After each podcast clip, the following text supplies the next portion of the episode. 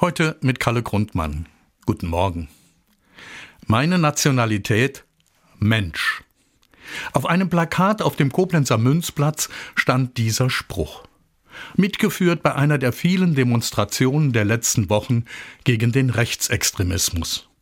Im ersten Moment hat mich dieser Satz irritiert, denn Nationalität hat normalerweise etwas mit einem Land oder einem Volk zu tun.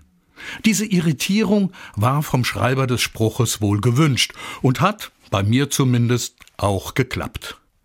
Denn bevor ich Deutscher, bevor ich Engländer, Franzose, Chinese, Türke, Syrer oder Russe bin, bin ich erstmal Mensch. Das gilt für jede und jeden. Das verbindet uns Menschen über alle Grenzen hinweg.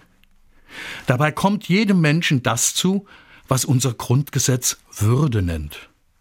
Und als Deutscher bin ich stolz darauf, dass das der erste Satz unseres Grundgesetzes ist.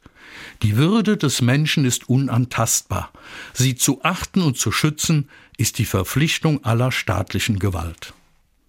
Die Väter und Mütter des Grundgesetzes haben bewusst das an den Anfang gestellt, denn sie hatten den Nationalsozialismus erlebt und erlitten.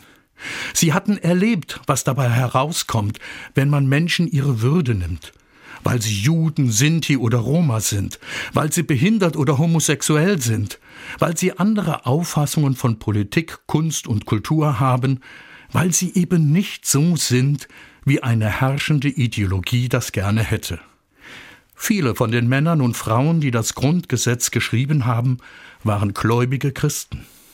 Bis heute steht deshalb als Einleitung zum Grundgesetz der Satz Im Bewusstsein seiner Verantwortung vor Gott und den Menschen hat sich das deutsche Volk dieses Grundgesetz gegeben.